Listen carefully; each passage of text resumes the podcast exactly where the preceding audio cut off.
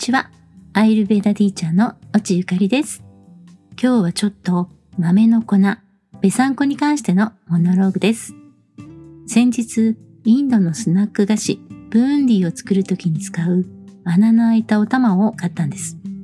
ブーンディーメーカーといって、平べったいステンレス製の円形のお皿のようなお玉で、そこに細かい穴がたくさん開いてます。一言で言うと、これは揚げ玉を作る調理器具なんですね。ブーンディっていうのは、ベサン粉を水で溶いたものを油で揚げて香辛料で味付けしたスナック菓子です。マサラスナックとか呼ばれています。ベサン粉は、ベーサン粉、カルバンゾ粉、グラムフラワーとも呼ばれています。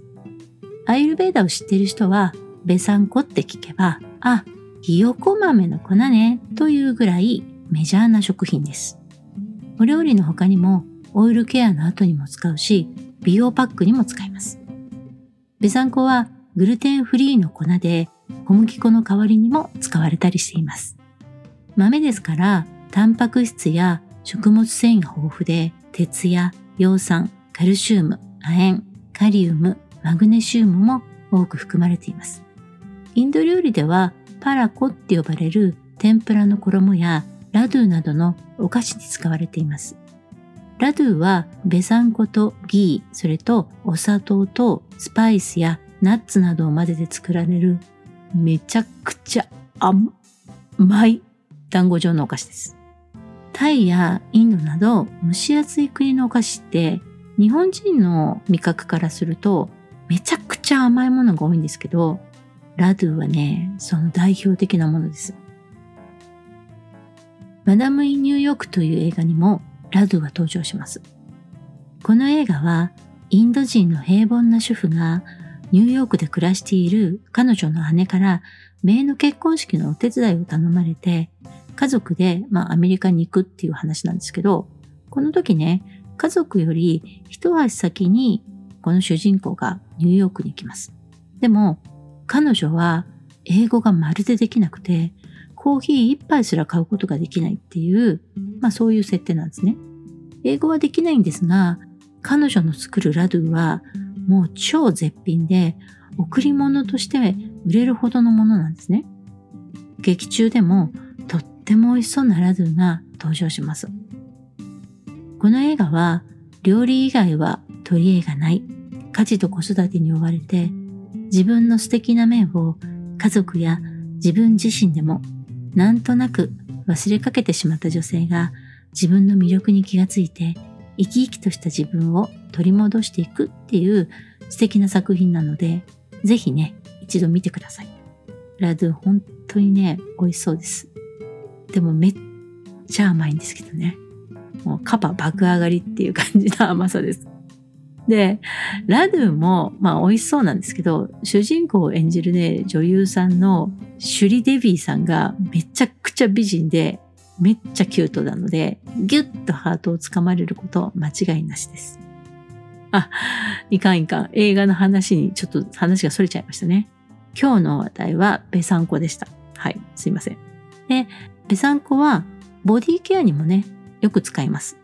アイルベーダのオイルケアにアベアンガっていうオイルマッサージがあります。クライアントの左右にセラピストが一人ずつついて、二人同時に気を合わせながらオイルマッサージを行うっていうもので、これは皮膚にしっかり温めたオイルを塗り込んでいきます。私もね、このアビアンガの修行は結構しました。アビアンガって正式なものはセラピストが二人一組で行うんですけど、息をね、ぴったり合わせなきゃいけないんですよ。だから一人がリーダーになって、ここから行くみたいな、まあ事前に打ち合わせをして、まあ合図をするっていう感じなんですけど、アビアンガで結構大事なことは、まずオイルをきちんと温めてるってことです。熱いんじゃなくて、はーっていうぐらいの、こう、いい感じの温かさにするっていうのが非常に重要なのと、あとね、マッサージするときに圧をかけないっていうことが結構大事なんですね。圧をかけちゃうと、またちょっとね、アピャンガとは違うものになってしまうので、左右一人ずつセラピストがついて、二人が温めたオイルを息を合わせて同じ動きでクライアントの動作を乱さないように行って乱れた動作があればそれをまあ優しく整えてあげるっていうこともすごく重要なのと体を緩ませて毒素を汗や尿として体の外に排出しやすくしてあげるっていう体の状態を整えるマッサージなんですね。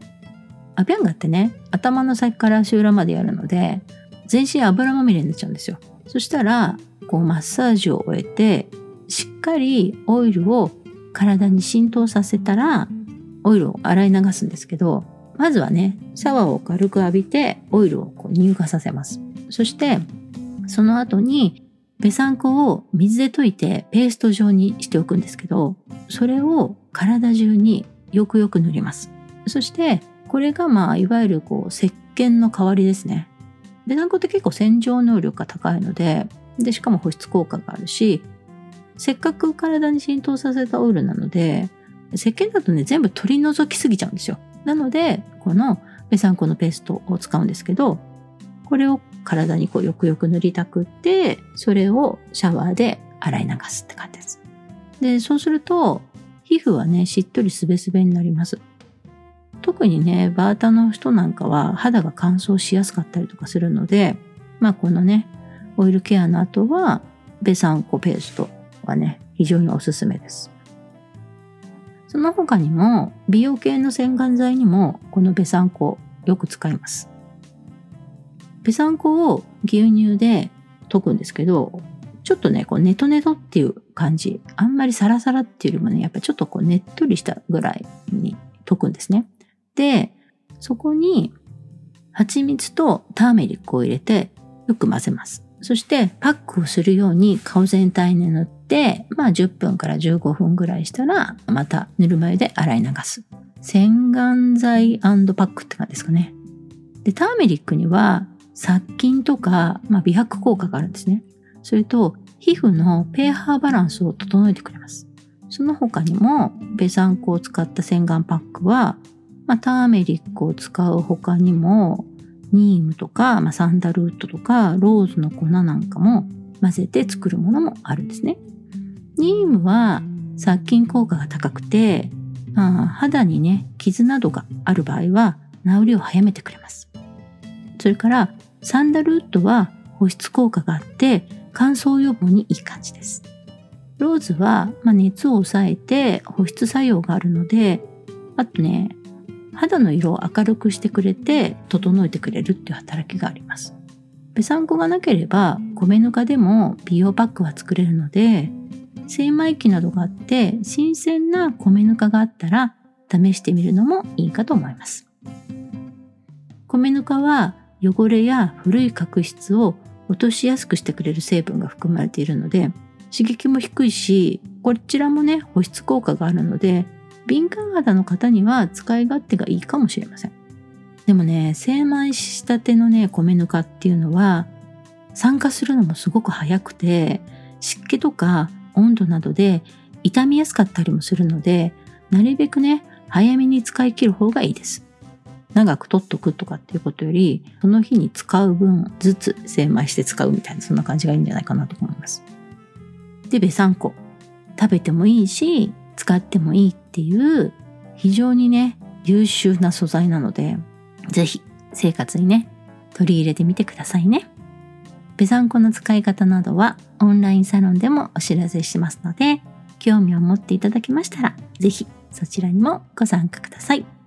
オンラインサロンの情報は番組専用の LINE メルマガにてお知らせしています。メルマガの登録、LINE 公式への登録リンクはエピソードの説明のところに載せていますので、そちらを見ていただけたらと思います。ということで、今日のモノローグはこの辺で終わります。また、私のモノローグやアイルベーダのエピソードを聞きに来てもらえたら嬉しいです。それではまた次回の放送でお会いしましょう。